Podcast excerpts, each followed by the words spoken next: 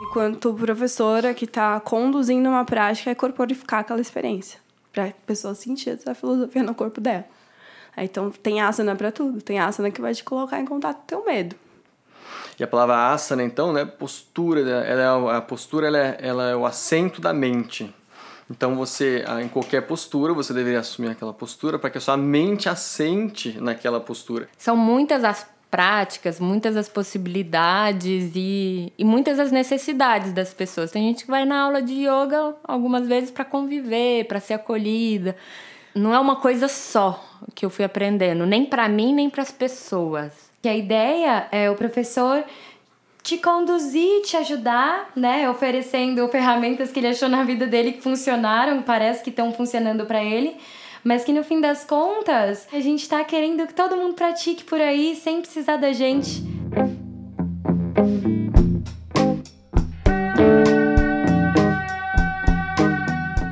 Seres de todos os reinos, somos o Coemergência e, contrariando as estatísticas, seguimos na ativa. Estamos prontos para continuarmos nossa linda amizade ao longo desse ano de 2020, com as devidas permissões das leis que regem a existência nesse belo e judiado planeta. Pois é, a gente está só esquentando os motores, mas temos grandes planos para esse ano. Então, fiquem com a gente.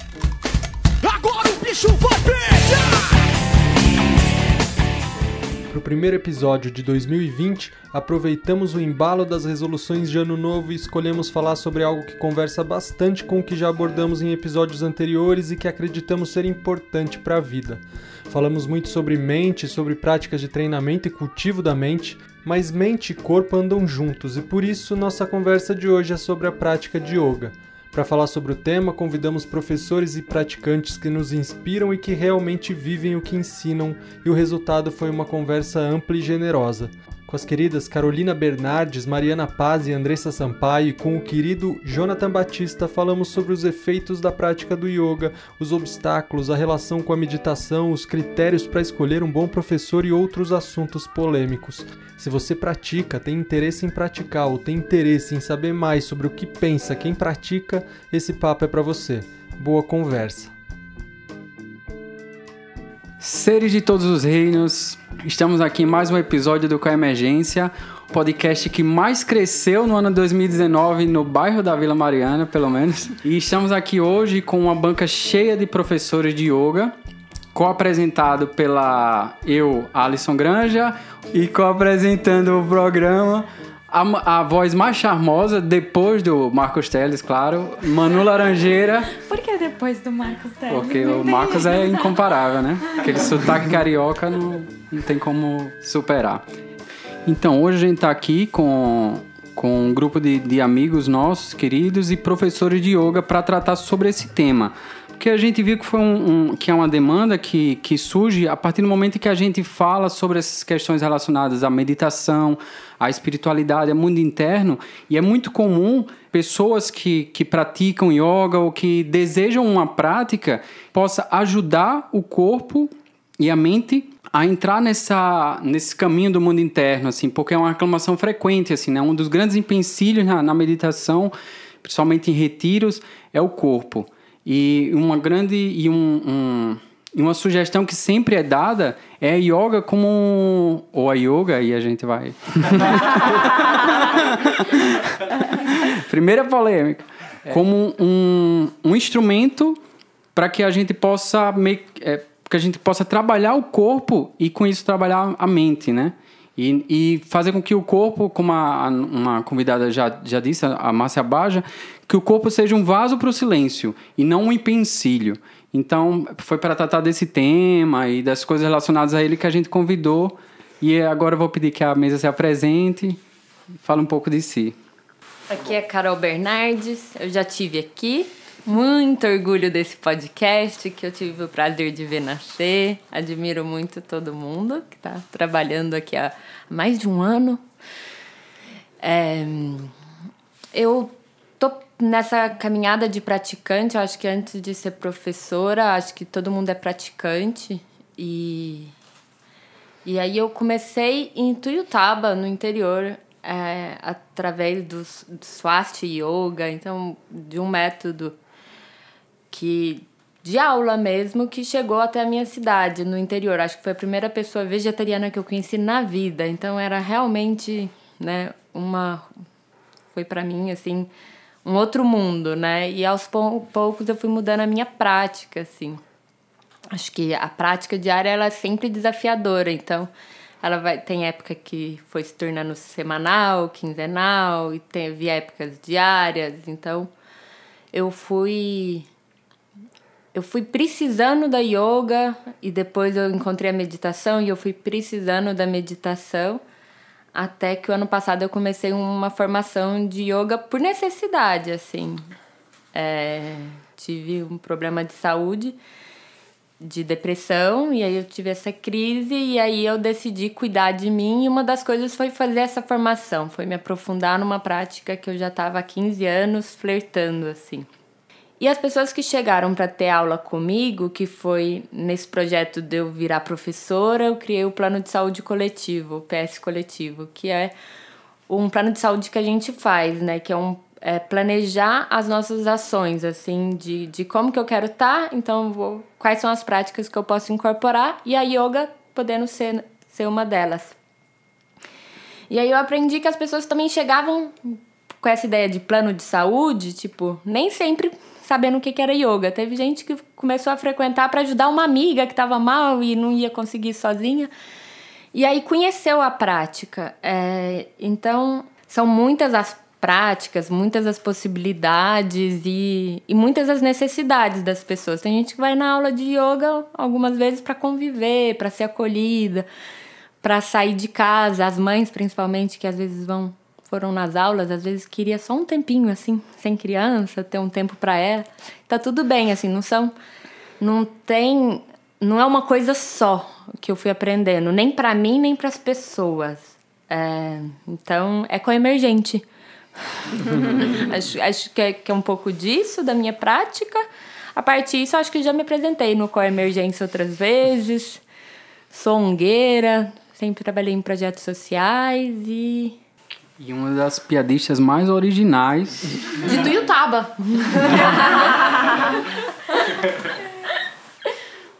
Olá, eu sou Andressa Sampaio, sou professora de Hatha Yoga, também pratico Vinyasa.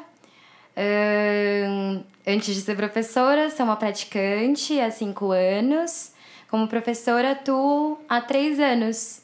Eu cheguei numa prática de yoga sem saber o que eu estava fazendo e aí foi uma experiência muito curiosa, muito bonita para mim, porque eu acho que eu vi numa revista que tinha.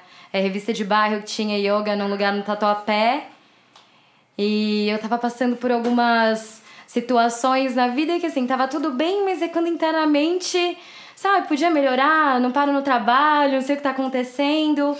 E aí eu falei, eu vou fazer uma aula disso aí, não sei o que vai acontecer. Quando eu cheguei eu não sabia nem se era descalço, se era com tênis.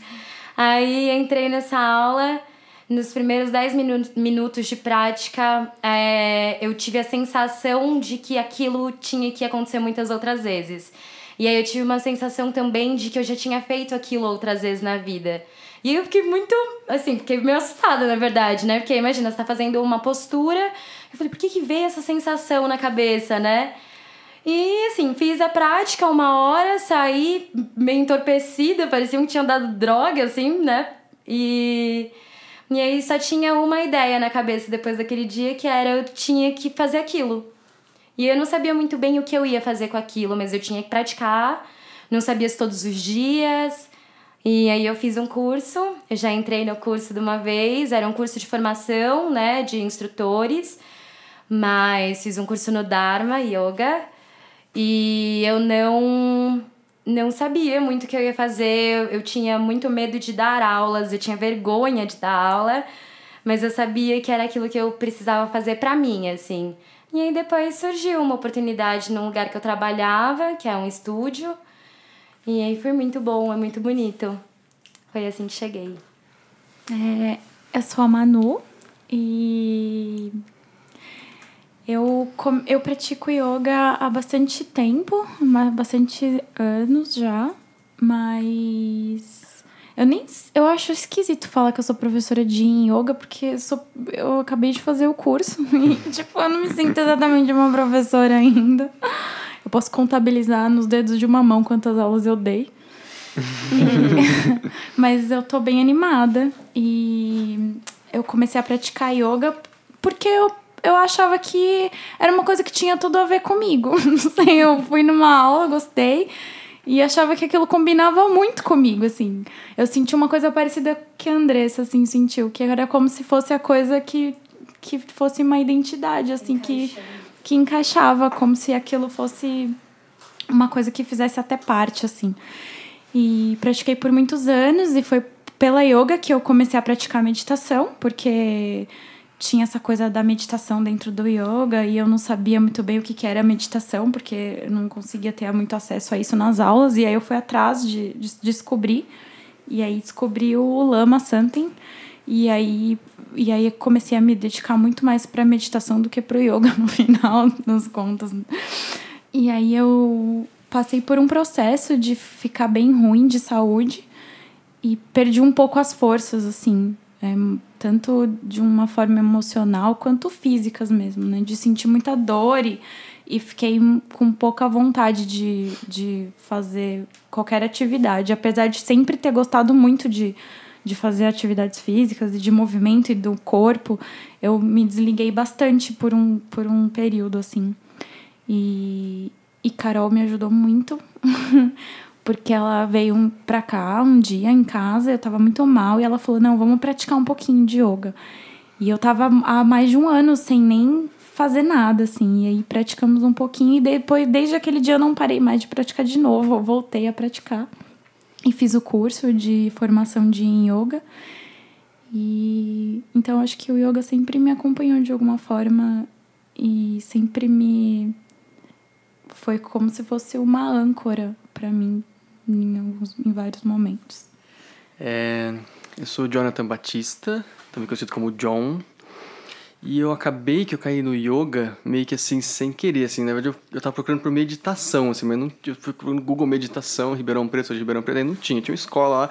Aí eu falei, ah, vou lá ver que, que é esse negócio de, de. Aí e fui lá. E aí era uma aula de yoga, né? E. E quando acabou a aula, eu- a única coisa que eu sabia, assim, muito copiando, assim, de vocês a mesma vida, é que assim, eu falei, isso aqui é pra mim. Isso é muito certo, né? Aí eu falei, não, isso aqui é pra mim. Eu não sei como ainda vai ser, tá? Mas isso aqui é pra mim. De alguma forma, né? E... Nenhum autocentramento, Nenhum né? Na- autocentramento. nessa, na, Não. nas vivências de vocês. É, é, mas era, era uma coisa assim interessante porque é, eu, sempre, eu sempre fui, sou uma pessoa muito mental. Então por isso que eu tava procurando a meditação, uma coisa tipo, mental, de super mente, assim, entendeu?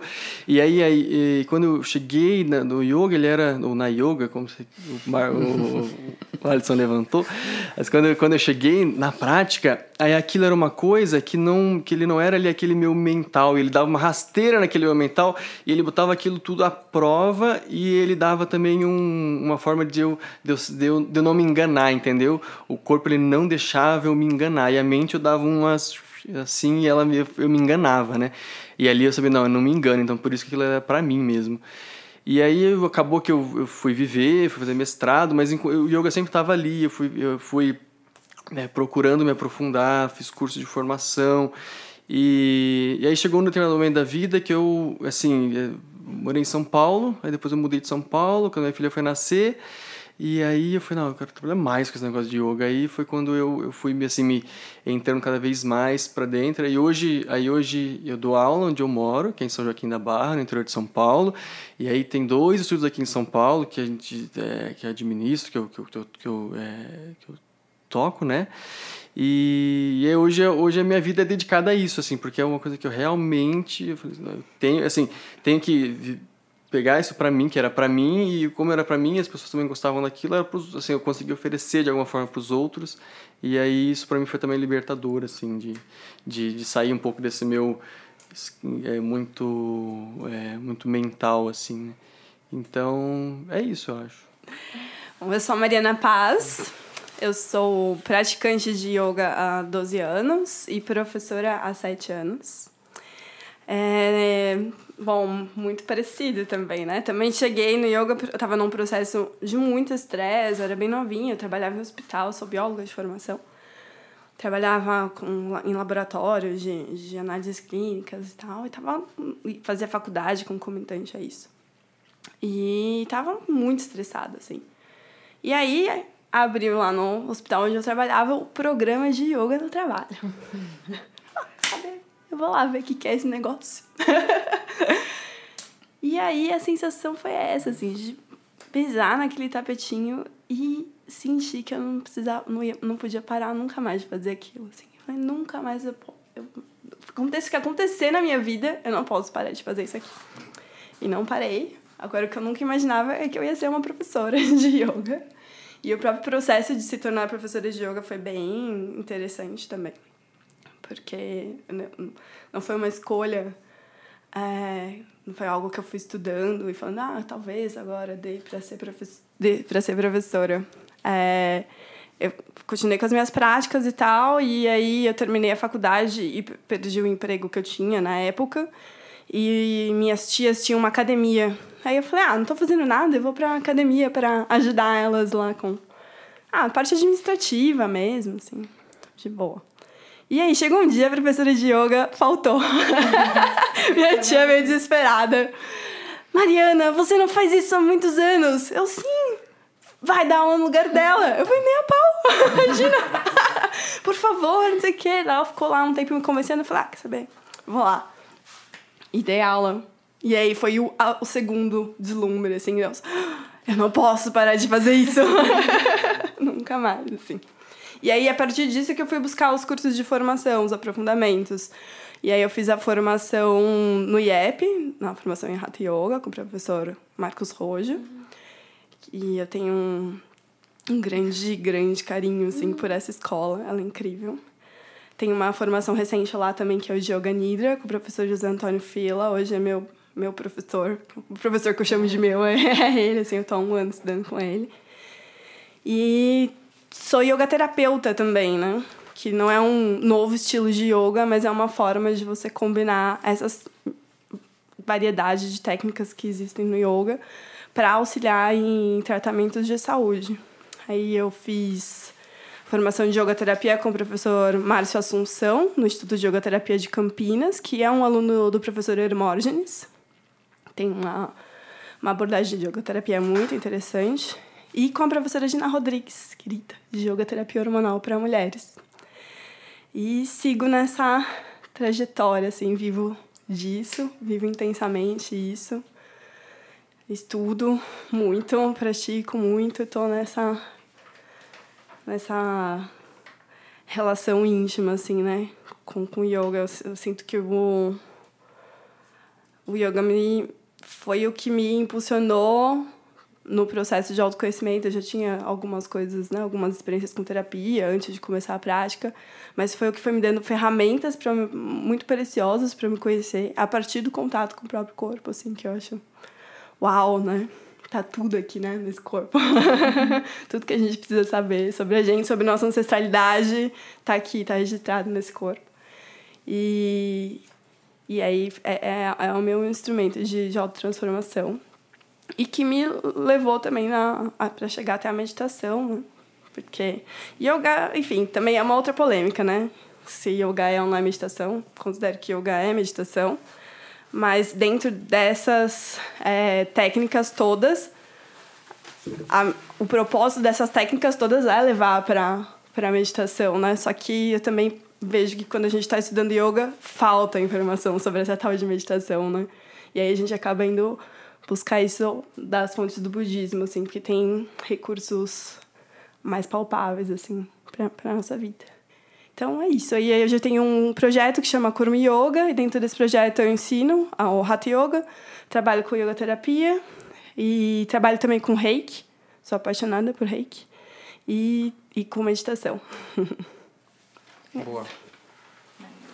Então, é, a gente come... voltando ao básico, né? É, para vocês, o, o que é yoga? Assim? É uma filosofia? É uma atividade física? É uma parada que você faz uns alongamentos e respira junto? com uma musiquinha de fundo, tocando, meio new age. Eu acho que não tem uma limitação, né? Então não é só os asanas, as posturas. As posturas fazem parte, mas também é, elas estão aí para facilitar, para desenvolver as outras partes. Então, eu, assim, para quem chega pelos asanas, pelas, pelas asanas são posturas, né? Nas aulas, eu, eu acho que é super interessante, assim, a pessoa nunca parou para olhar o próprio corpo e ela vai ter essa experiência de ser guiada numa prática e de experimentar o próprio corpo diferente. Acho que as crianças, eu que comecei adolescente, tipo, é, os asanas, eles são. Nossa, eu lembro, é maravilhoso. Primeira vez que você faz uma invertida, que você conhece seu corpo de uma forma diferente. E que, que se isso traz a pessoa para yoga, para mim tá ótimo, assim. Se eu consigo cativar uma criança, um adolescente com uma coisa que para eles é um pouco diferente, que esse conhecimento do próprio corpo, da própria mente vai trazer, eu acho que é uma ótima porta de entrada. É, eu, eu ia dizer que sim, é uma filosofia, um estilo de vida, um estilo de viver. E aí, dentro desse estilo, a gente tem as práticas físicas, a gente tem alongamento, a gente tem outras técnicas é, é, de respiração, né? Mas é filosofia, estilo de vida. É, é que assim, é, dentro do. Hoje o que a gente chama de yoga é basicamente Hatha Yoga, que é o yoga do corpo, né? Talvez se você vai fazer uma aula de yoga, assim, com, assim, com 90% de certeza você vai cair numa aula dessa, de postura, né? Mas talvez você caia numa aula que só tenha meditação, e aquilo é chamado de yoga, ou que só tenha. que tem outras coisas que não são, né? Então, pra gente aqui hoje é muito as, muitas posturas, né? Então, se você for no programa aula de yoga, você vai chamar aula provavelmente de posturas. E aí, é, e essas posturas, elas originalmente nessa prática ela está permeada dentro de uma, de uma cultura, dentro de uma filosofia e que inclusive foi mudando ao longo do tempo, né? Quando quando praticava-se primeiro era baseado em uma filosofia, depois isso, isso vai mudando conforme o tempo, né? A própria prática cheia de posturas, ela não era assim quando começou. É, as posturas eram sentadas. Na verdade, a prática de, de yoga, quando começou é, a ter esse nome, era uma prática exclusivamente de meditação. É, então, é, então é, ela própria ela tem uma, uma evolução assim, né, de, do, do modo de ser praticado. Então, é, mas então você vai encontrar uma, várias formas de praticar, tanto mais ativas, mais passivas, algumas coisas até às vezes um pouco mais assim, sei lá, na academia, que às vezes ele vai ter uma outra cara, né? vai ter uma cara mais de academia, às vezes no estúdio de yoga vai ter uma cara às vezes de yoga, às vezes vai ter um Ganesha, vai ter uma, alguma outra coisa, mas todos eles ali são é, são é, yoga, né? E, mas todos eles têm esse um componente assim de que bebe dessa filosofia, né? é, o que é muito diferente de, de só uma prática física. Tanto que tinha uma palavra, eu esqueci a palavra, mas tem, tem uma palavra para prática física e é uma outra para yoga. Então, obviamente, são duas coisas diferentes. Então, é, não, é, não é só uma coisa só de ser físico, né? Definitivamente não é só físico, né? Eu tenho um, uma visão que se aqui, como todos nós falamos, que é a primeira vez que a gente teve um contato com yoga, a sensação foi tão forte que você decidiu que aquilo tinha que fazer parte da sua vida para sempre, assim. Então, isso não pode ser só atividade física, né? A gente tava falando de, de manipulação de energias sutis que proporcionam outro tipo de, de bem-estar. E é sempre bom lembrar que o yoga ele é uma prática de, é, espiritual, é uma disciplina espiritual. Né? E a, a, própria palavra, né, que significa união, né? união de que com que, né? Às vezes as pessoas falam, ah, união do corpo com a mente, com o espírito. Tão vago também isso, né? Mas é justamente essa ideia de que temos uma visão que estamos separados de um todo e a gente precisa voltar para esse todo. Né? E a, a disciplina espiritual, ela te conduz a isso. E então é muito importante assim não não perder essa visão assim do, do yoga como prática espiritual e não religiosa, né? O yoga é um sistema filosófico prático, né? Porque ele não é só intelectual como a filosofia é, a nossa filosofia ocidental, né? Ela tem um sistema muito complexo de práticas para te conduzir nesse, nesse caminho do autoconhecimento. O, o Johnny falou de que, que a yoga ela vem mudando, né, com, com o passar do tempo. E eu imagino que nesse processo de ocidentalização essa mudança foi ainda mais drástica, assim, ainda mais visível. É, eu gostaria que vocês comentassem um pouco disso, assim, nesse processo dos últimos, das últimas décadas, onde a yoga vem sendo cada vez mais é, é, integrada no, no, no sistema, na, na, no, na, nossa cultura ocidental, né? É, e indo para academias, estúdios de yoga, é, formatos que imagino que tradicionalmente não eram os formatos indianos. É, como vocês veem esse processo de ocidentalização da yoga? Se, se vocês veem que, que algo de essencial foi perdido, se, se consegue manter o essencial dessa prática, assim como prática espiritual não religiosa? Queria que vocês comentassem um pouco sobre isso. Mas é interessante que a prática ela realmente ela mudou, né? Porque no, na Índia, quando começou a assistir um ashram, aí você ia pro ashram, você chegava lá, dava um presente pro professor, ele te aceitava ou não te aceitava, você ficava lá, né? Hoje a gente vai numa aula de uma hora, uma hora e meia, dependendo de onde você vai. Então era, uma, era é uma... É, é um formato diferente, ele foi realmente ocidentalizado, né? E aí nessa ocidentalização você tem de tudo, assim, né? Você tem desde de, de, de professores, assim, que eles, que eles se mantêm, assim, o, o espírito da coisa, né? E tem, e tem agora tem abordagens que elas não, elas meio que pegam as posturas e aí sabe assim, e vira uma vê que vira, meio que vira, né, uma aula de alongamento. Você tem de tudo, né? E aí, é, mas não pode perder, é sempre, ela não pode virar uma, prática só física. Só, só, uma prática física, aí deixou de ser yoga. Se não tem uma parte é, de mente junto, ela, ela, é, ela não é yoga mais. É assim, já respondi. Talvez essa seja uma outra, uma outra pergunta, mas é, mas esse assim seria um, às vezes se perde isso, às vezes se perde isso nessa essa essa essa questão de mente, assim vira uma coisa muito é, muito física só, a postura pela postura e aí a postura às vezes nem tem efeito, assim numa prática, uhum. prática seca. Quando você fala que perde algo, é, perde essa conexão com a mente, seria é, como é essa conexão, assim, como se dá essa conexão na, na yoga, mesmo no Ocidente? É porque assim, né, é, a própria, é, dentro, da, dentro da filosofia do yoga, é, o que vamos chamar de corpo, ele é dividido em cinco, né? Então tem um corpo físico, um corpo é, que seria um corpo energético, emocional, tem um corpo mental, um corpo de sabedoria e um corpo é, de mas é, que seria tipo um centro assim, entendeu? Então a yoga ele tem que trabalhar todos esses aspectos, entendeu? Então se ele só trabalha o físico, ele ele ele fica ali, ele, ele realmente ele falta, né? A, a prática de yoga, para mim, pelo menos falando assim da, da, minha experiência, ela é muito mais de você aumentar a sua percepção a respeito do seu próprio corpo, entendeu? Você expandir essa sua percepção, sua percepção. E se você só tá puxando o seu braço para lá, você não tá percebendo absolutamente nada, entendeu? Então até é, então é, é isso é que, é que aí que você perde a sua essa, essa, essa, esse fator mente, entendeu? Se você fica lá, se for uma coisa completamente desligada. É como se você quisesse com a prática yoga habitar cada vez mais e mais e mais e mais o seu próprio corpo, entendeu? É, para concluir, é, para complementar, na verdade, tem uma coisa que o Marcos hoje fala que eu gosto muito, que a gente não pode esquecer que yoga é um assumir uma postura de quem observa. E aí é isso, para entender o que não pode ser perdido com essa ocidentalização, é essa prática de observador, essa prática de atenção ao que eu faço, de baixo para cima, igual a Márcia Baja fala também, que é uma atenção que a gente, na maioria das vezes, em outras atividades, né, não consegue.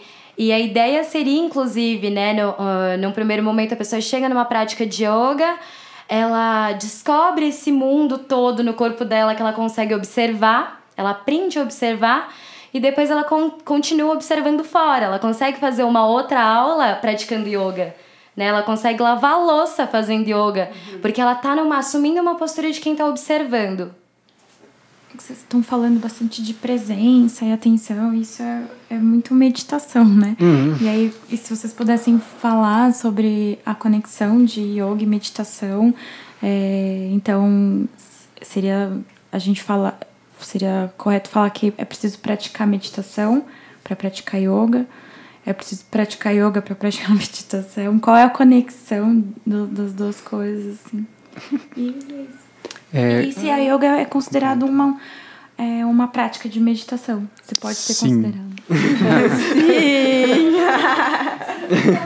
complementando, né? É, e é interessante porque a Manu, a gente fez essa formação né, de yoga com a Marina Boni. E ela falou uma, uma coisa bem interessante e que, e que a gente percebeu na própria turma, de, na minha pelo menos, né? A gente fez duas turmas diferentes, que ela falava o seguinte, que é, o, o que é comum é quem é meditador não faz yoga. E quem, aqui no, no, no Ocidente, no Brasil, e quem faz yoga não costuma meditar. E lá na, na, no curso, a maioria era ashtangheiro, né? Aquela- E as meninas, nada contra. Mas. Não, eles se chamam assim. É, ou de- até de outras modalidades e tudo. Mas a maioria não tinha realmente essa, essa prática, é, esse, esse hábito de meditar. E alguns diziam assim, não, mas a minha meditação é a própria, é a própria Ashtanga, é a própria Yoga. E, e tinha essa discussão. E, ao, mesmo tempo, tá, tinha eu lá e acho que mais uma pessoa que, tipo assim, a gente não tinha o hábito de, de fazer yoga e estava fazendo justamente porque estava vendo que, que é necessário a, a uma prática de corpo para poder meditar, para poder participar de retiros e meditações mais longas. E a gente era meditador e não fazia yoga também. Então, eu- isso é uma coisa que eu observo muito aqui, né? É, tipo, é muito comum as pessoas que fazem yoga, elas não têm esse hábito, assim, de meditar e não veem como algo essencial, assim, para a prática. É, acho que eu tenho uma experiência interessante em relação a isso, porque desde que eu comecei a fazer yoga, sempre falaram, não, yoga é, é meditação, não, que a gente vai... Só que daí eu ficava pesquisando sobre meditação e via as pessoas sentadinhas, paradinhas, assim, tipo, era um grande, uma grande incógnita na minha cabeça. Aí, pesquisando e tal. Então, tá, tem, é, o yoga, ele é um caminho, na verdade, né? A gente tá saindo do grosseiro, do aspecto mais grosseiro, que é o corpo, para ir para mais sutil, que é a meditação, que é a mente. Respiração, mente. É, então, é um caminho muito completo para você trabalhar todos os aspectos do seu ser para você chegar nesse lugar da meditação. Só que esse lugar da meditação é totalmente negligenciado nas práticas, na maioria das práticas de yoga, de uma hora, escolas e tudo mais.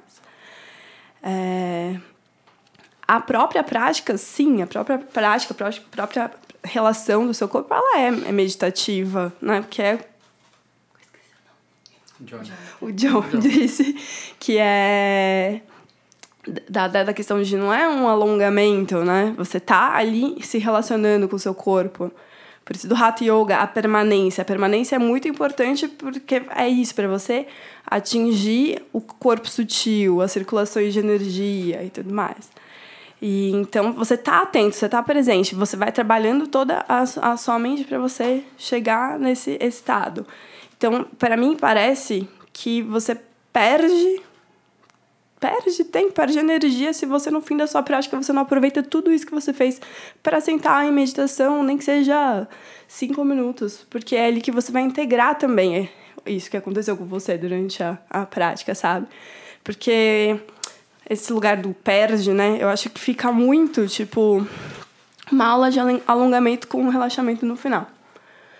E aí chamam isso de yoga.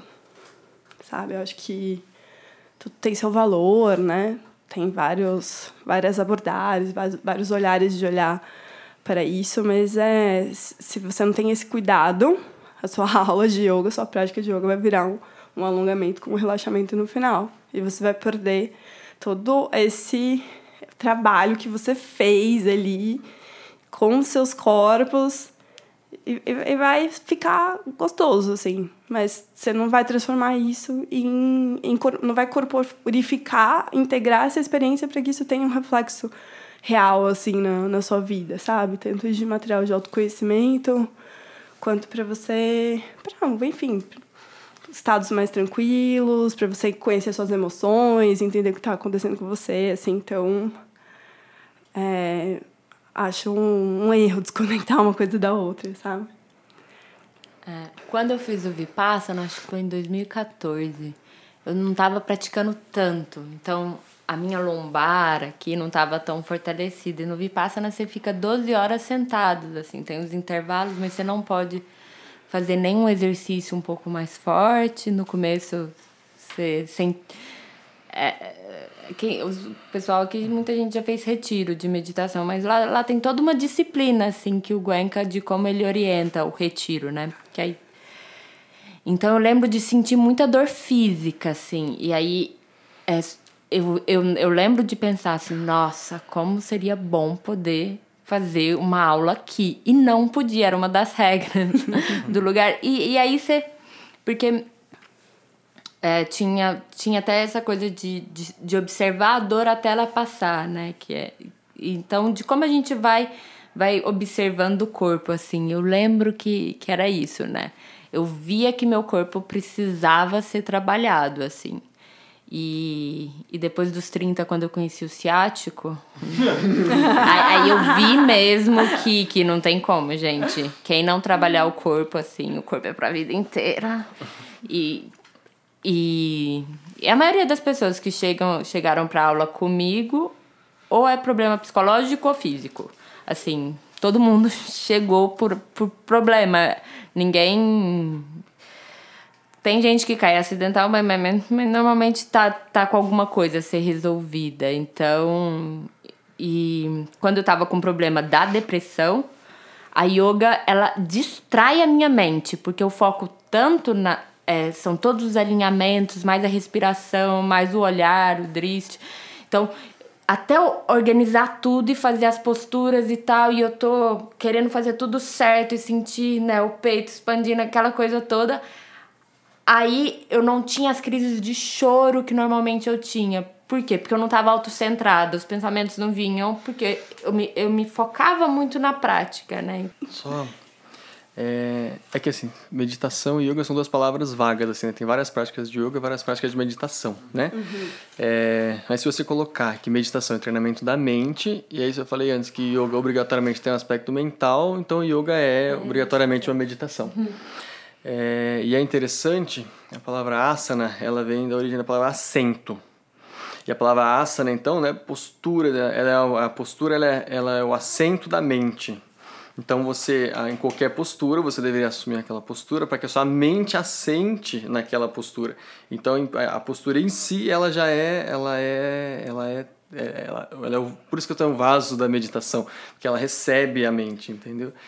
Então, então sim, então eu diria que, que sim. Assim. Inclusive, o, o Alan Wallace, ele, em um determinado momento na, na vida dele de monge, ele tinha muito problema com postura, assim, com ficar sentado. Aí ele foi procurar, ele foi, morou dois anos em Puna com a Iyengar lá no, fazendo práticas. E aí, e isso, assim, foi também... Eu tenho um vídeo dele falando, né? Isso foi também um divisor de águas, assim, na, na própria prática dele. E tem até uma, uma frase do Iyengar, que diz, inclusive, que a postura mais difícil é o Shavasana, é a postura final, é, que ele só ia conseguir dominar a meditação sentada quando ele conseguisse dominar a postura de Shavasana. Então, assim, é uma coisa tipo, uau! Né? E todo mundo acha que o Shavasana é só deitar assim. é, acho que eu queria complementar com duas coisas. É, primeiro que dentro da, da filosofia do yoga, quando o primeiro a escrever, né, sobre yoga foi Patanjali, vou arriscar falar em datas. É sempre difícil falar datas em relação ao yoga. Mas lá, tipo, século 6 antes de Cristo.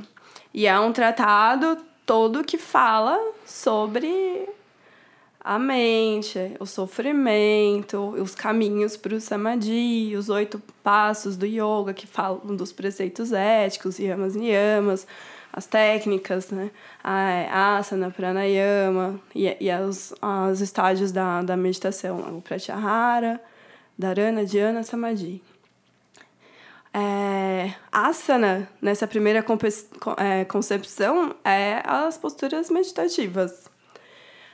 Ah, os asanas, como nós conhecemos hoje, eles vêm a partir dos tratados de Hatha Yoga, que isso já vem, já começa mais ali século X depois de Cristo, é que começam a ser inseridas essas, essas posturas é, como a gente conhece hoje. E aí, a, a questão é que, daí os próprios tratados de Hatha Yoga, eles colocam que não é, esse tratado do Patanjali a gente chama de Raja Yoga. Né? Então, não existe Hatha Yoga sem o Raja Yoga. Então, a evolução dessas práticas é para esse caminho meditativo. Né? Assim como o Raja Yoga não existe sem o Hatha Yoga. Isso é escrito num dos principais tratados, que é o Hatha Pradipika. Então, é essa complementaridade, assim, né? Que, que ela é, é tradicionalmente descrita dessa forma. É, o Alisson falou, né, desse curso que eles fizeram e aí tinha muitos praticantes de yoga, mas poucos praticantes de meditação. E aí o Jonathan falou agora do, do Alan Wallace, né, que ele precisou praticar um pouco, entender como ficar em Shavasana, meditar em Shavasana era importante, né? E aí, para mim, vou conectar com o episódio da Márcia Abaja também, que eu gostei muito da parte que ela fala sobre a gente. É, pra gente meditar mesmo, a gente tem que tirar essa mente, essa consciência da cabeça, né? Eu não lembro exatamente o que foi que ela disse, mas ela fala: vamos começar a olhar para os pés e aí tem coisa melhor que olhar para os pés, que uma prática que a base dela é sustentação nos dedos, né? É de olhos fechados você entender o peso do seu corpo. É, e isso eu acho muito importante. Então, é, também é muito importante o praticante meditar, mais importante ainda, quem medita conhecer esse corpo que tem para meditar, né? Que vai auxiliar numa prática longa, né? Nos retiros, vai é, trazer conforto, a gente não sente tanta dor. Então é complementar, não tem como fugir. O Yoga Nidra é muito incrível nesse sentido, né? Porque é o próprio Shavasana. E é a experiência que para te conduzir ao Pratyahara, que é a ausência do, dos sentidos, é a abstenção de sentidos. E aí é puro corpo, é puro, puramente você deitar o corpo no chão e existir. Existir por alguns instantes dentro desse corpo, dos seus pés à sua cabeça observando as sensações. Então, é tirar completamente o intelecto ali da, da, da jogada sentir esse corpo, habitar o corpo, né? E, e é isso também a preciosidade da, do Hatha Yoga, da contribuição do Hatha Yoga, que começa nos Tantras, na verdade, né? Que é a experiência espiritual tá aqui, na carne. Ela não tá só aqui no, na mente, intelecto, ela tá no nosso ser inteiro partindo desse pressuposto da meditação como um, um processo de se familiarizar com a mente, né? É, e que é possível praticar, e, e na verdade é, é, o que é indicado, né? Praticar yoga com esse estado de mente, né? Que seria um estado, uma consciência meditativa. É, a gente pode dizer então que, que é possível. É, a gente pode dizer que fazer yoga, quando a gente está praticando yoga, a gente tá meditando, no momento em que a gente tá fazendo os asanas com consciência e tudo, com a consciência meditativa, né? E para vocês, isso só pode ser suficiente? Do tipo assim, ah, é, a minha prática de meditação vai ser isso, vai ser a, os asanas, fazer os asanas com essa atitude mental e nisso vai, vai constar a minha base e meu caminho de meditação. Não, tu posso falar da minha experiência? É rapidinho, é que não, sim. Não. É. tipo, não. Não, assim, às vezes, às vezes dá assim, não, eu tenho que praticar tal, e aí eu vou faço, eu, é, dedico a prática de yoga, e aí a prática começa a ficar seca. Aí ela não, não vai, aí. Sabe assim? E aí fala, não, eu sento pra meditar e falo, nossa, cara, é prática de meditação, agora foi. Então vou. Aí, às vezes passa um tempo e eu começo a me dedicar mais à prática de meditação. E aí, aí esqueço muito. Aí às vezes eu sinto começa também a ficar assim, turvo, assim, o negócio não vai. E aí eu vou, faço a minha prática de, de, de yoga, assim. E aí também, nossa. Então o que eu sinto aqui, eu, eu, eu sempre vou é, fluindo entre as duas. E, e aí hoje eu já aprendi, depois de um tempo, que eu não posso negligenciar uma em detrimento da outra. Assim, é, privilegiar uma em detrimento, em detrimento da outra. Assim, elas, na minha, na, na minha experiência, elas vão se ajudando, assim, sabe? Não, vou fazer uma pergunta conectada com isso, porque vocês estão é, falando sobre a conexão de meditação e da yoga e falaram um pouco da experiência pessoal de vocês, de como isso funciona na prática, mas aí eu tenho uma pergunta que é de vocês como instrutores de yoga. como que vocês conseguem transferir essa visão da yoga como filosofia para os alunos de vocês na experiência prática. Como é isso? A Mari falou um pouco disso. Se é só é, asana e no fim um relaxamento, isso não é exatamente yoga.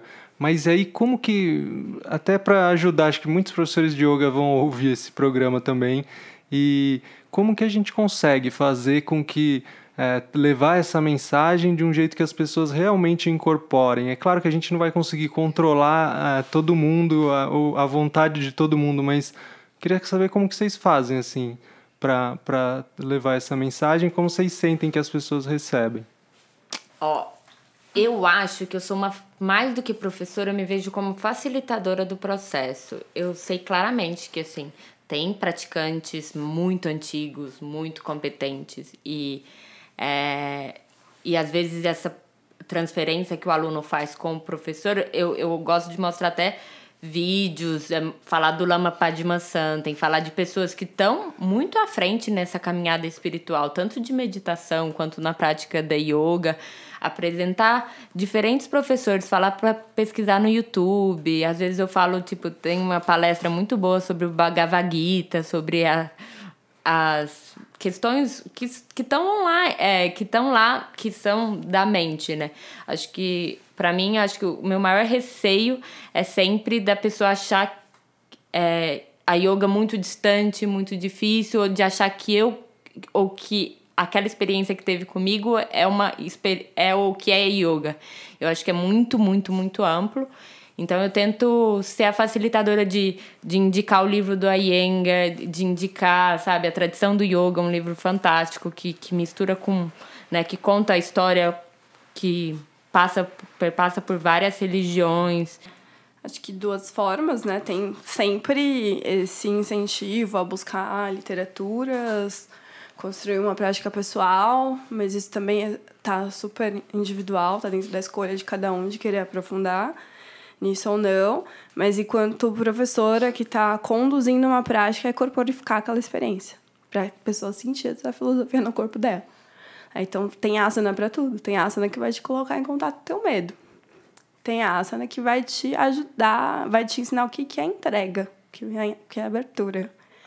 Tem asana que vai te ensinar o que é estabilidade. Então, é, aprender por isso é importante a nossa prática pessoal, né? Que a gente estava falando um pouco antes de começar, né? Que eu não quero ser professor fake que, que não pratica e dá aula. Mas é porque conta disso. Você precisa entender em todos os aspectos como aquele asana funciona. Não significa que do jeito que vai funcionar para você vai funcionar para outro.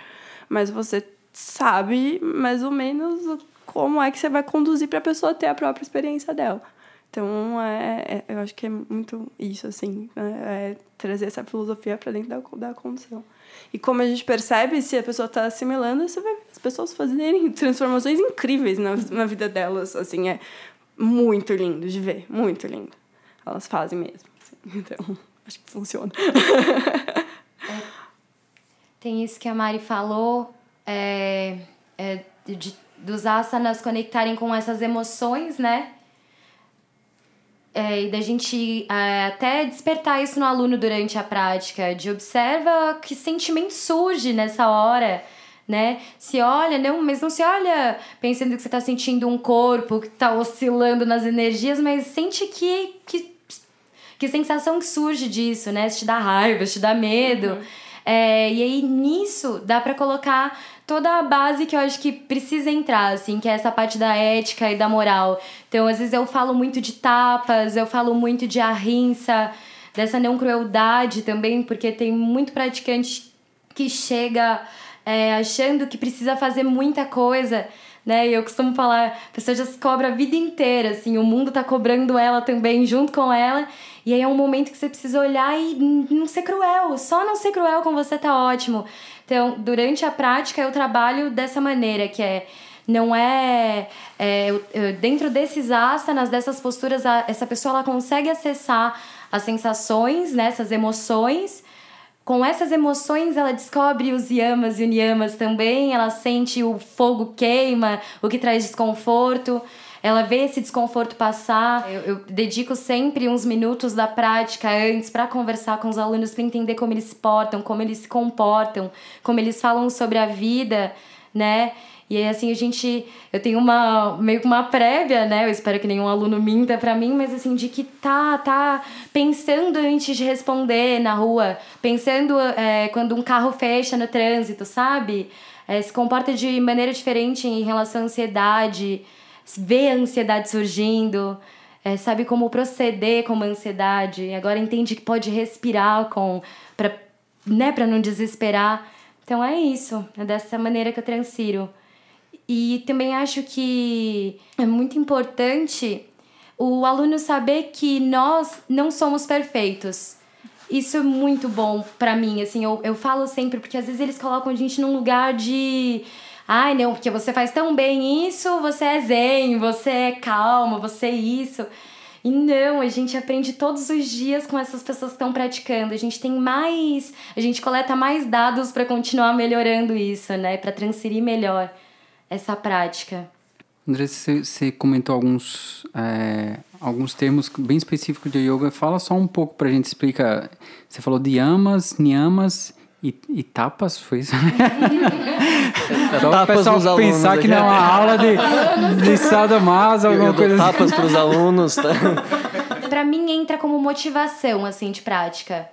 Então é, eu fiz um curso de didática com o Marcos hoje recentemente e ele fala muito sobre como é importante é, é, no início de prática, como alguém que ajuda, né, conduz a prática, trabalhar essa, esses pontos. Então, ah, se a gente quer trabalhar mais a rinça, não crueldade, relaxamento de esforço, né, o que eu, como que eu guio essa prática e, e o que eu posso dizer para esse aluno, né, o que, que esse aluno pode descobrir de novo, que ele pode não, não ser agressivo com ele. Mas a base de todas as práticas, para mim, deveriam carregar um pouquinho de amas e niamas, uhum. né? Uhum.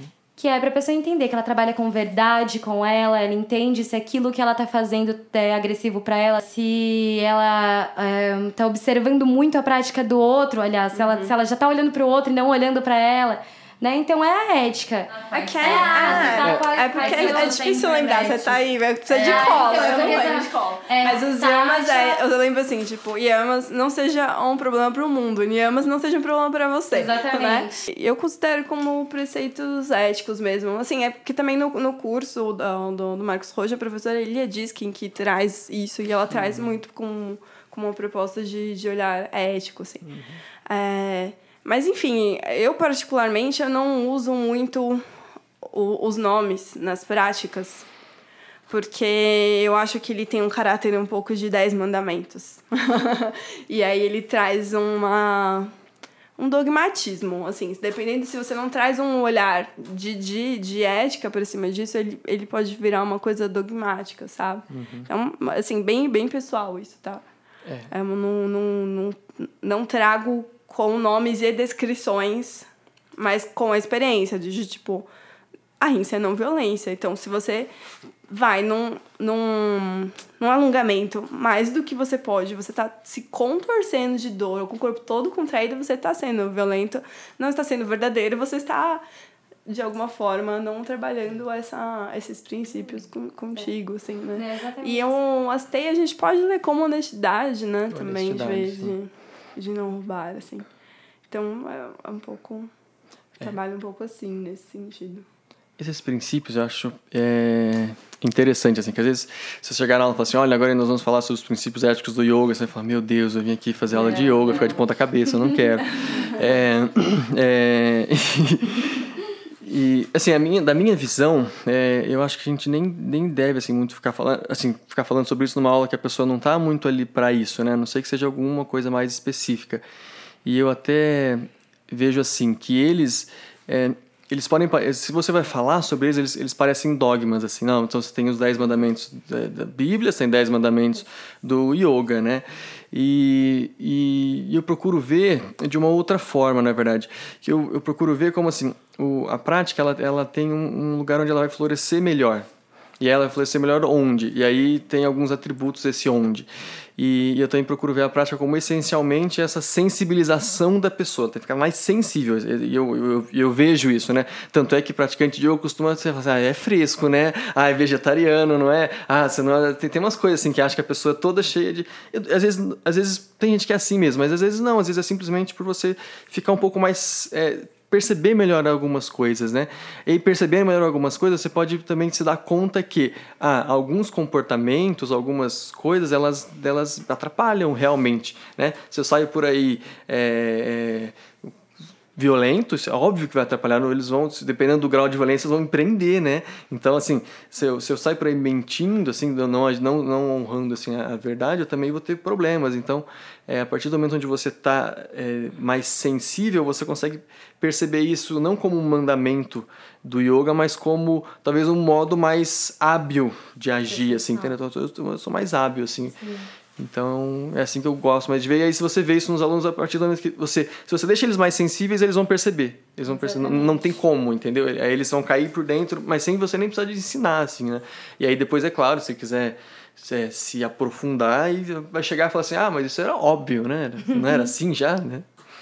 É, quando eu falo dessa questão da, dessa, né, de, de, não transformar isso nos dez mandamentos, porque eu penso muito nessa nossa cabeça ocidental mesmo, né? A gente cresceu numa cultura judaico-cristã. Aí você pega um negócio e você lê e você vai tra trazer essa mesma abordagem, assim, né? E aí quando ele fala lá de, de honestidade, né? Talvez não seja mais...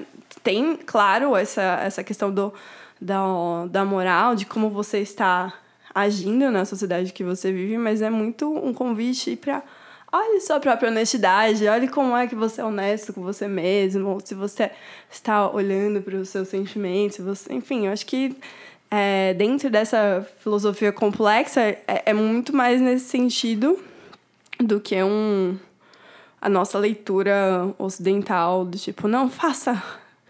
Se fizer vai ser castigo Deus vai castigar né? Então é, dá pano pra manga essa conversa, né? De, de yamos e niyamos, assim. E pegando esse, esse gancho, é, pensando... Hoje a gente tem todo essa, esse movimento super importante de denúncia dos abusos é, da, da, em vários meios, né? seja no, no, no, meio artístico. E agora a gente vê muito também é, nesse meio da yoga alguns mestres, mestres famosos, tá recentemente é, tá no Netflix um documentário do, do fundador do Bikram Yoga, né? Que é uma, uma yoga que super foi difundida no, nos Estados Unidos e tal, com, com denúncias sérias de abuso sexual e tal.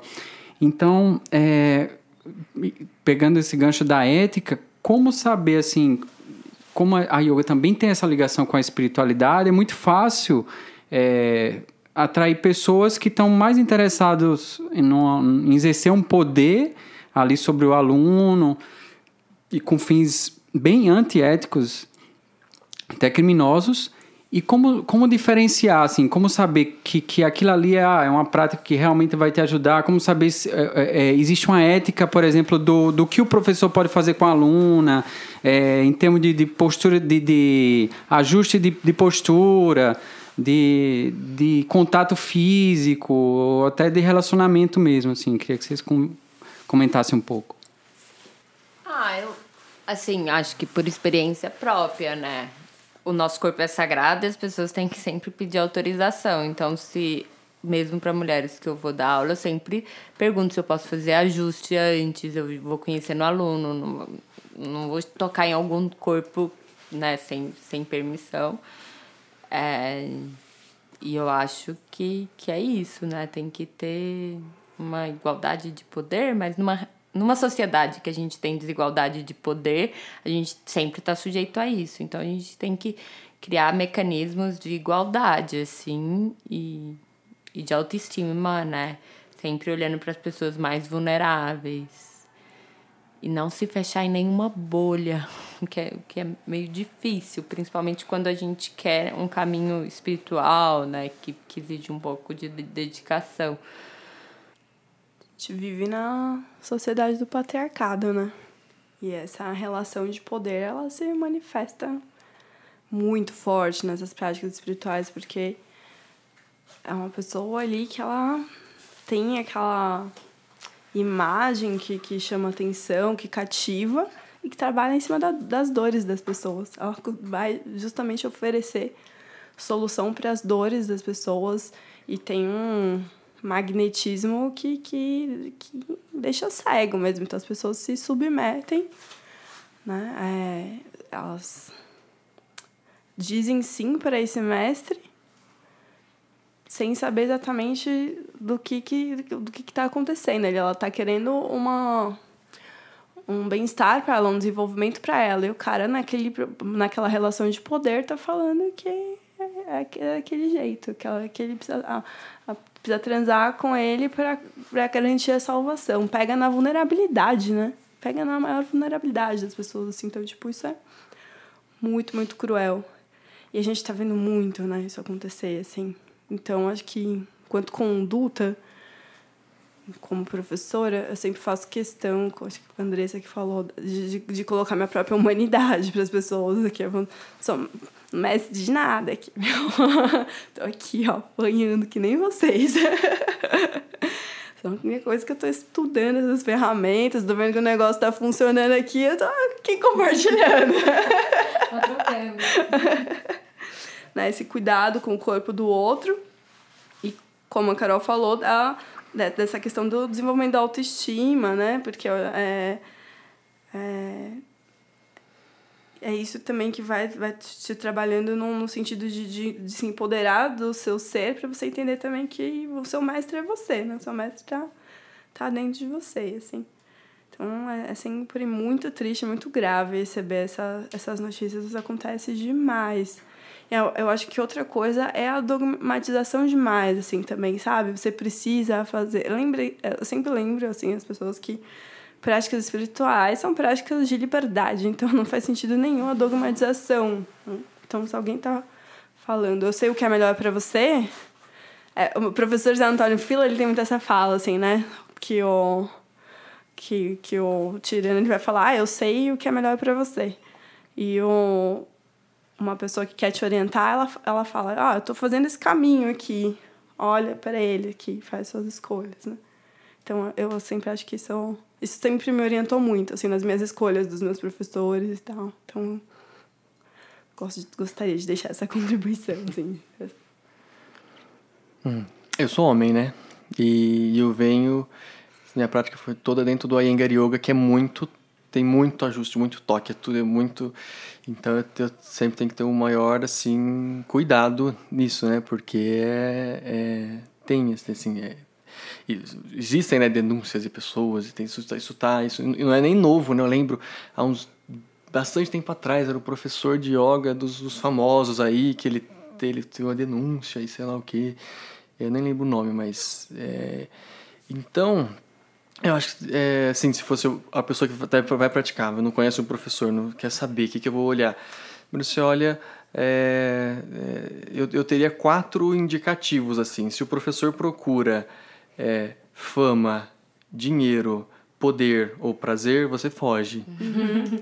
Ótimo. Boa. Entendeu? Uhum, assim, esses seriam meus quatro. Uhum. Assim, se ele tá procurando isso. Se você é muito interessado só na grana e sei lá o que, Pode. Você dá uhum. muito assim, ah, me amem, assim, me, me cultuem eu, eu mesmo, assim, foge, entendeu? Muito uma coisa, ou seja, se ele oferece muita aula, assim, muito uma coisa tipo só prazeres e prazeres e prazeres não é por ali também, entendeu? É, então acho que assim, é, é, se, se ele quer só poder, assim, de se você de ganhar influência sobre você, se ele, se ele exerce, o professor exerce uma influência muito grande sobre o aluno, o aluno tem que fugir dele, porque ele é um, é, isso é um problema assim para a própria relação professor-aluno, né?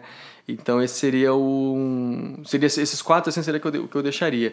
E, e, olhar os alunos, assim, olhar o que as pessoas estão ali fazendo, se elas estão também buscando aquelas coisas ali, talvez também não seja um lugar muito legal para você estar. Tá. Só para complementar também, é, tem essa. Se o professor faz com que você se torne dependente demais dele, foge, né?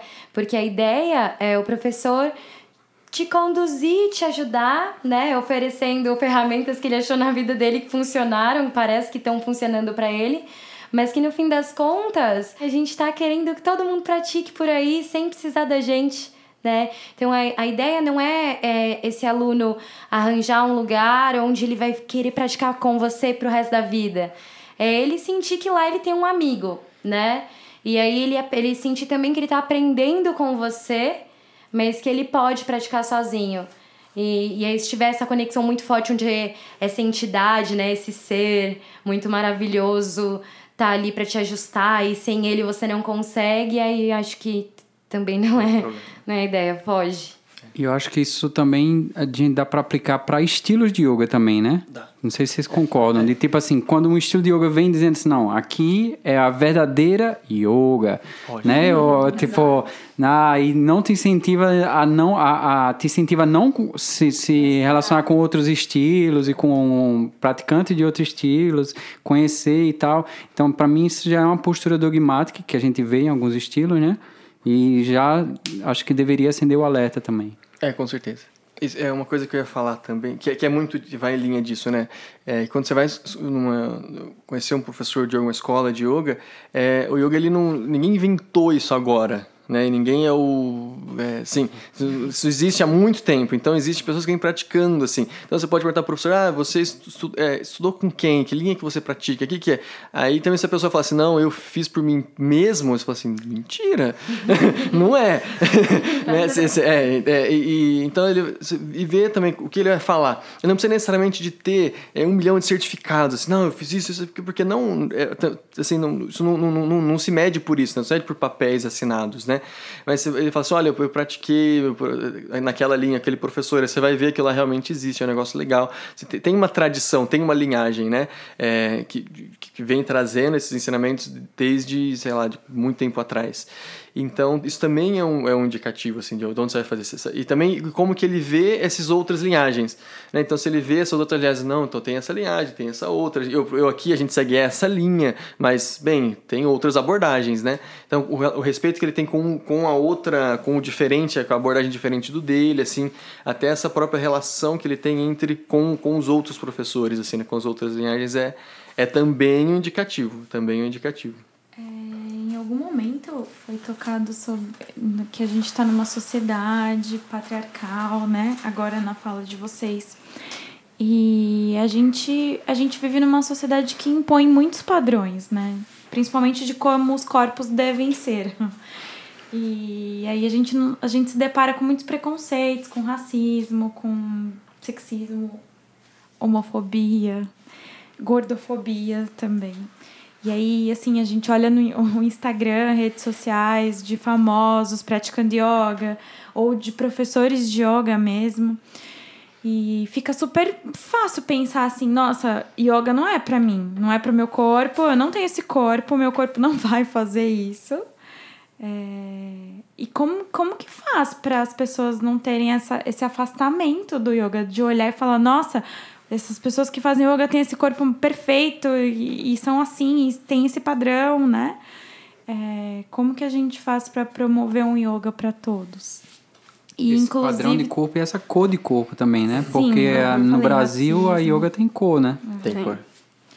Ah, isso aí é uma coisa de tempo, eu acho. Eu até vi uma coisa muito bonita esses dias no teu Instagram, de uma professora americana, eu esqueci o nome dela, depois eu posso até deixar aí, que ela, ela vem repostando as coisas dela pedindo desculpa ela falar assim, olha, eu escrevi isso aqui e desculpa, tipo, não tem nada a ver, entendeu? É porque ela era uma coisa muito de postura e sei lá o que, e depois ela foi entendendo que não era aquilo. É, e aí também tem o Instagram de uma, de uma professora americana também, que ela é gordinha e negra, assim, ela, todo o Instagram dela, e, e ela posta as fotos, assim, as fotos dela, foto dela invertida, foto, todo, fazendo todas as posturas. Ela tem até agora, acho que uma, uma, fazendo fotos para uma marca de lingerie, alguma coisa assim, tá tudo lá. É, e também acho que isso, isso vem, vem surgindo, assim, né, vem, é, vem aparecendo. E, e, o próprio yoga, ele é uma ferramenta de transformação nisso também. Uma ferramenta de transformação, inclusive, social. Né? Assim, eu até linkando com talvez um episódio que não, assim, aparentemente não tenha muita, muito a ver, mas linkando com o episódio do, do Ismael. Que ele, eu lembro assim, dele falar que o, o papel do homem na sociedade são três P's, né? Prover, procriar e proteger. E aí o yoga ele é meio estranho, assim, porque ele, assim, ele, ele vai meio que contra isso, né? Porque proteger você tem lá não violência, né? Aí você vai no procriar, você tem o brahmacharya, que é você, tipo, você é, é essa, não contenção, né? Mas você não, não ficar refém dessa, dessa vontade sexual. Então, bem. E aí prover você tem é, um outro um outro desses, desses é, que é um contentamento, assim, né? Que você se contentar com a sua parte. Então também é, é até assim se você pensar pessoas, se todos os homens praticassem yoga, então o, o machismo estaria assim, não, é, mas assim, ele, ele tem essa, ele tem também essa é, esse viés assim, inclusive na própria na própria concepção. Eu quando ele foi é, assim, quando, quando Patanjali escreveu os Yoga Sutras de Patanjali, é muito interessante porque isso era até uma, uma contra-ordem social, porque ela tinha os, tem todo o sistema de castas e lá não tem nada de casta.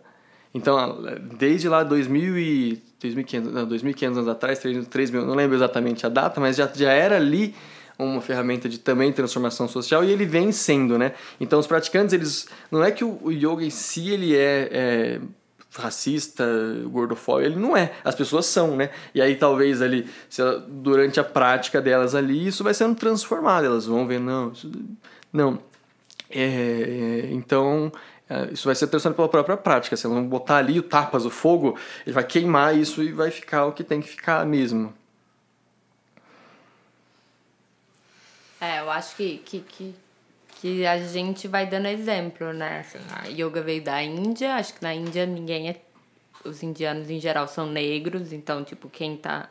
As linhagens aí, né? Acho que a, até Buda deve. Não, não, não tem o tipo físico do branco europeu. Que a gente. Que foi quem teve esse acesso às viagens até a Índia, né? Que era as pessoas mais colonizadoras, até a colonização da Índia, e que a, os ingleses conseguem né, impor o idioma, a comunicação, acho que tem várias coisas, e pouco do conhecimento ainda está traduzido para o inglês, muita coisa está em sânscrito. É... Então, acho que primeiro não é branco e, e aí nem todo mundo vai mudar o corpo. O corpo muda, mas não para a estética do Instagram, assim. É, eu não perco, eu pedalo vai 20 km por dia, eu corro, eu faço yoga e nada disso me faz uma pessoa é, abaixo de 70 quilos. Então então tá tudo certo, sabe? É, eu tenho 68 e tenho 70 quilos, e tem gente que faz maratona e é tido como gordo nessa, na nossa sociedade. Então, correr também não é a solução, assim. O corpo não se adapta, assim, eu acho, à, prática, né? Assim, ele se adapta à prática, mas a prática não, não, não muda a estética. Acho que cada um tem seu biotipo e vai continuar tendo, então é, também essa ansiedade que às vezes as pessoas chegam perguntando se vai emagrecer, se vai, né, com qualquer atividade física. Não, eu acho que todas as atividades físicas e mentais você vai ficar saudável. Com certeza você vai ficar mais saudável. E, e às vezes estar tá magro não é estar tá saudável também, né? Então também acho que, que a gente vai aprendendo isso. Eu acho que é um, desafio, é, é, a missão dos professores de yoga da atualidade quebrar com esse paradigma da mulher branca, classe média alta se contorcendo. Uhum. É, é, esse é o, o perfil que é vendido sobre o praticante do yoga. Isso sim, afasta, afasta muito. Então, eu hoje em dia já acredito que tiraram uma foto minha fazendo uma postura difícil e colocar no meu Instagram, isso é um serviço pro yoga. É. É, eu tenho evitado bastante. Só coloco quando eu preciso de likes. Mentira. Porque, de alguma forma, é isso que dá like. Os meus conteúdos gigantes, os textos que eu escrevo. Ó. Mas é porque é, uma, é um condicionamento, né? É um condicionamento e tá tudo bem. A gente também tá quebrando com esses condicionamentos. Mas eu tenho mesmo essa visão, assim, que é, que é, um, é um super de serviço. E frisando cada vez mais, yoga é pra quem tem corpo. Mesmo que esse corpo quase não se mova mais. É, tem vários colegas que dão aula em asilo para velhinhos com muita dificuldade de locomoção. Você pode fazer mudrar, você pode fazer a pessoa olhar, observar a respiração dela e tá fazendo yoga. Então, é isso. E é, em relação à ausência de pessoas negras nas minhas turmas de yoga, é uma coisa que tem me incomodado demais, assim, no, no último ano, assim. E óbvio que vão estar ausentes, porque eu dou aula na Vila Mariana em Perdizes, né? E aí eu tenho... é- Esse é o meu desafio pessoal agora, assim, né? De, de, de como sair desses centros e mesmo e conseguindo me sustentar também, porque tem toda a nossa questão financeira, né? Que, que a gente também está inserido nesse sistema e também precisa sobreviver. Então é que a gente desenvolve projetos, escreve projetos e, e capitaliza esses projetos para também estar desenvolvendo essas práticas, levando essas práticas contemplativas que é para todo mundo, de fato para todo mundo. Então são dois grandes desafios aí. É, eu só queria deixar claro, eu, eu tenho um corpo que não vai, tá? Eu tenho um corpo rígido, assim, as posturas são difíceis, tá? Então, assim, não é porque, ah, não, então você tá lá, então você é maravilhoso. Não, não, não me contorço, assim, é difícil para mim fazer é, as posturas, certo? Então, é, e- mas eu acho que o yoga, ele realmente ele tem o poder de, de transformar. Com o tempo, aí você vai falando, nossa, bem, agora, agora, hum, sim, é diferente, tá diferente, tá diferente. E às vezes o diferente nem tá diferente por fora, às vezes tem as pessoas mais velhinhas, assim, o corpo dela não vai, não, não vai chegar na, na, na postura do livro, né, daquela... Não vai, mas assim, a por dentro, assim, elas vão por dentro da pessoa, e, tipo, nossa senhora, ah, tem 20 anos, né? Então, é, e acho que esse é o que é o, é o importante, de, de, de não achar que é realmente, porque tem um- uma coisa midiática, assim, né, de, até dos, dos próprios professores, de ter uma coisa assim, de ter um, um padrão, né? É, e eu acho que, que com o tempo isso vai, isso vai se dissolvendo, né? Queria recomendar também o trabalho, tem um pessoal muito interessante dentro da yoga, não sei se vocês já ouviram falar, que chama Yoga para Todos. É um pessoal que eles têm um estúdio lá na Santa Cecília. É a Vanessa, Vanessa Joda, que é, tem, traz toda uma discussão sobre a gordofobia é, na yoga e tem um pessoal também trazendo sobre essa questão do racismo, a questão do, do, da homofobia. E é um trabalho muito interessante, assim, acompanhar no Instagram, os eventos que eles fazem, fazendo palestras e discussões sobre esse tema.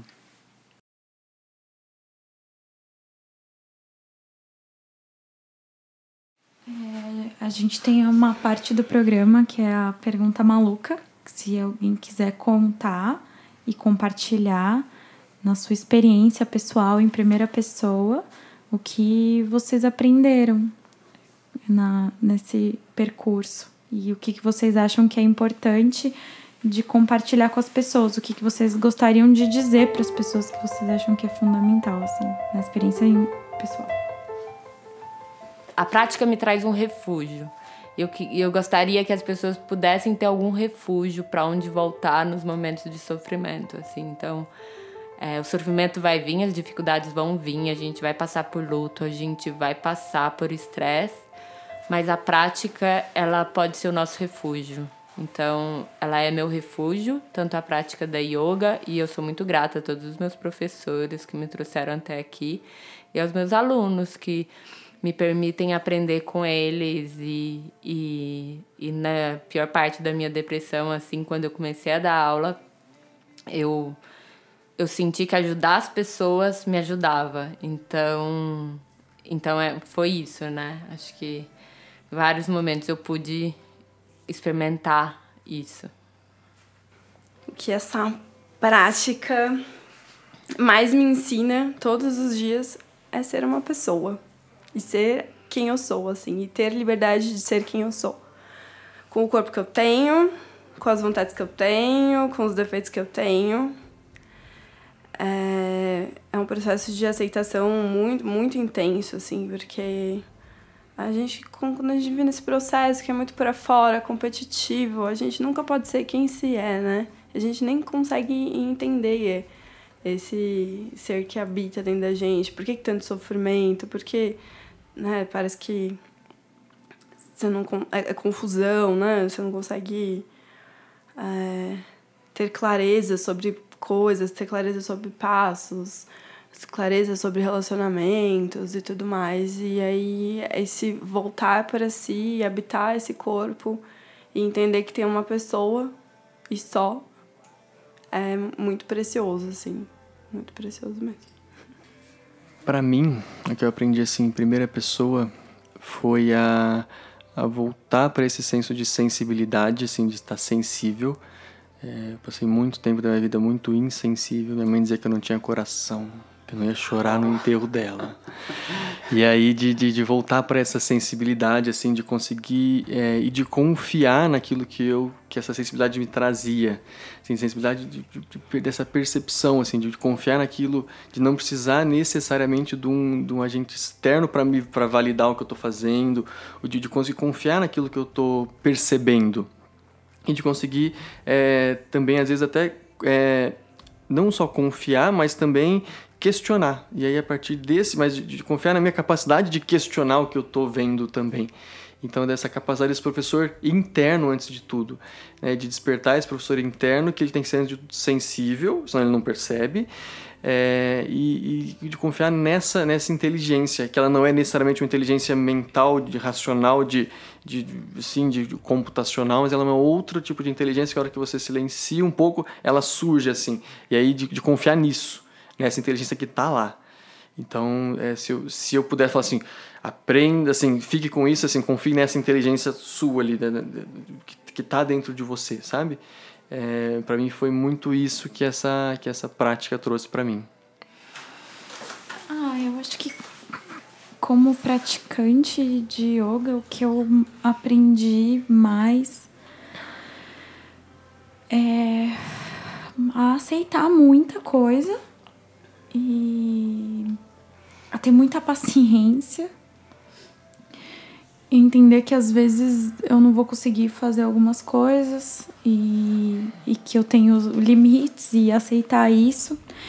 E uma outra coisa que eu acho muito importante é que por voltar para o corpo e por, por olhar para o corpo, é como se quando a gente entra em contato com essa parte que a gente tem, que é corpo, a gente ficasse mais igual, assim, né?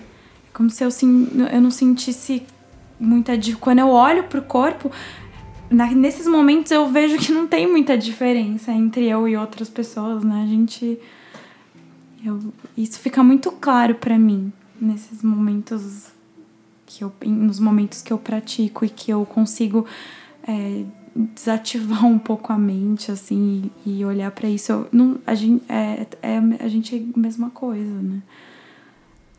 A prática me ensinou muito sobre respeito. Me ensina ainda é, sobre me olhar com carinho, com amorosidade e muito sobre me respeitar, sobre entender meus limites, é, sobre entender a complexidade desse mundo interno. E isso me fez olhar para as outras pessoas respeitando um pouco mais elas, com um olhar também mais ah, amoroso e lembrando sempre que essas outras pessoas também têm essa complexidade toda por dentro.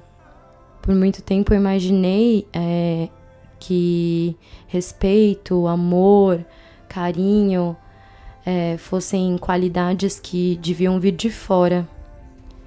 E aí, graças à prática, eu, eu aprendi que tudo isso já estava aqui dentro, além do corpo já estava presente. Muito bonito. Momento de emoção no programa.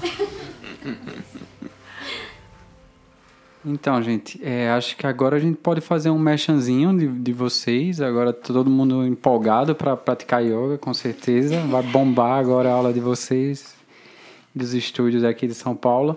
É, fala um pouco de, de, de onde vocês estão dando aula, ou como as pessoas podem é, é, seguir vocês e saber mais informações? Olha, para me seguir pode ser pelo Instagram, que Carol M Bernardes, ou então pelo arroba PS Coletivo. E vocês vão ver que, que, que o mundo acontece offline, que eu quase não tenho postado. Maravilhosa. Meu Instagram é, é arroba maripaz, underline kurma yoga. Kurma escreve com K. Atualmente eu dou aula em três espaços. Um é aqui na Vila Mariana, chama Casa Integral, bem pertinho daqui, na, na Joaquim Távora. É, o outro espaço fica no Pacaembu, é uma casa compartilhada, chamada Morada Hall. E o terceiro, eu, é, eu dou aula especificamente de yoga terapia hormonal para mulheres, que fica ali em Perdizes, também na Cardoso de Almeida. Apareçam. É, no Instagram, eu sou Jonathan C. Batista. No Facebook é a mesma coisa. É, não tem quase nada lá no Instagram. Tem muita foto da minha filha. Vocês, é bonitinha ela. Em breve vai ter mais um menino. Aí vocês podem curtir nas fotos. É, é verdade. não sabia? É bem é verdade. É, mas bem, isso. Eu vou começar a postar mais lá. Eu acho que eu vou falar aqui de um projeto que eu que eu, eu comecei assim que eu vou começar mas para eu ter que fazer assim sabe? É... eu comecei eu vou começar um, um, um canal no YouTube para falar sobre exatamente sobre yoga sobre muitas coisas que a gente falou aqui. Porque eu sempre eu realmente achava que precisava ser ditas né? Eu achei legal ser convidado para vir aqui porque eu falei o que eu tinha escrito na minha pauta dos primeiros vídeos a gente falou aqui né? Então foi para mim foi legal. Isso então eu, e o canal vou falar o nome já já existe só que tem um vídeo lá só. Já meditando a vida é, é, bem, ele vai, ele vai existir é, melhor assim agora. Inclusive, a primeira série, vou fazer um jabá que é bom. A primeira série de posturas que eu vou ensinar lá vai ser assim, posturas para meditação, assim, como, como sentar mais confortável, que é um belíssimo um problema da maioria das pessoas. Bem, é, dito isso, aqui em São Paulo é, tem o estúdio Estúdio de Yoga São Paulo, que no Instagram é Exisp108, fica aqui no Paraíso, na cobertura do Hotel Matsubara. Tem um monte de. Tipo, eu não dou aula aqui, que eu não estou morando em São Paulo, mas tem muitas professoras muito é, boas, competentes. O Dani dá aula de meditação lá. É, aí em Osasco tem a Casa do Yoga, também é do mesmo esquema. É, e aí lá em São Joaquim da Barra, onde eu moro, no interior de São Paulo, depois de Ribeirão Preto, eu também dou aula lá. É, bem, são esses lugares onde você pode é, me encontrar. O meu Instagram é yoganidre. Lá eu compartilho um pouco das minhas práticas e das práticas dos alunos. Eu atendo em Moema, no Biwell Studio, é, todos os dias quase, e na Vila Prudente, no Instituto Pazian, todas as sextas-feiras e sábados a cada 15 dias. Também tem é, o Instagram do Mãozinha Vegan, que eu compartilho receitas veganas. Bom, meu Instagram é Manu Laranjeira. Eu lá deve ter mais coisa do Coemergência e dos meninos aqui, do pessoal, do que de qualquer outra coisa. É, mas eu comecei a dar aula em, aqui em casa, na dissidência, na Vila Mariana. É, de, por enquanto é às terças e quintas. E é isso. É às sete da noite, terças sete e meia, é. Sete, sete meia. Das, sete, das sete e meia às oito e meia, terças e quintas. E de quebra, vocês já vão conhecer a lavanderia famosa do Coemergência, ah, que mais cresce no Brasil. É, Mas aí é um ingresso extra isso aí. Então é isso, gente. É, acho que a gente conseguiu bem esse objetivo de trazer um a yoga num bate-papo informal, mas ao mesmo tempo super sério, assim, a galera super bem fundamentada, achei, e ao mesmo tempo, assim, com essa perspectiva da, da, da experiência de cada um, achei super bonito esses relatos e tal. Acho que começamos muito bem, assim, o nosso primeiro programa do ano, 2020, aí motivando aí a galera para quem já tinha algum interesse ou que já pratica, acho que vai ser super bom aí pro pessoal. E é isso, gente. Salva de palmas para todo mundo. Até o próximo programa, se a impermanência nos permitir. Tá bom.